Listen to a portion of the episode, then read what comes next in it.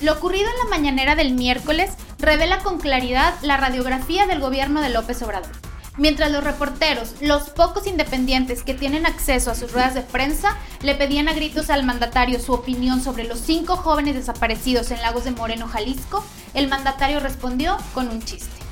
Póngase usted un minuto en los zapatos de los padres de estos jóvenes.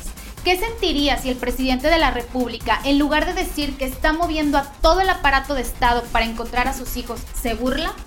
Si en lugar de enviarles a las familias un mensaje de esperanza y empatía, hace como que no escucha.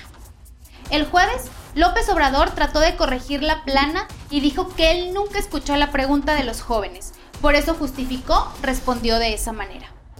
Suponiendo que lo que dijo el mandatario fuera cierto, también revela otra radiografía de su gobierno. A él solo le interesan los temas políticos, los de sus corcholatas. A eso sí les pone atención. Los temas de seguridad no los oye y por lo visto menos los escucha. Gobernar para López Obrador es una tarea secundaria. En su cabeza solo está ganar el 24, aunque el país vive en una crisis de inseguridad. Más de 163 mil muertos en lo que va de su sexenio, así lo revela.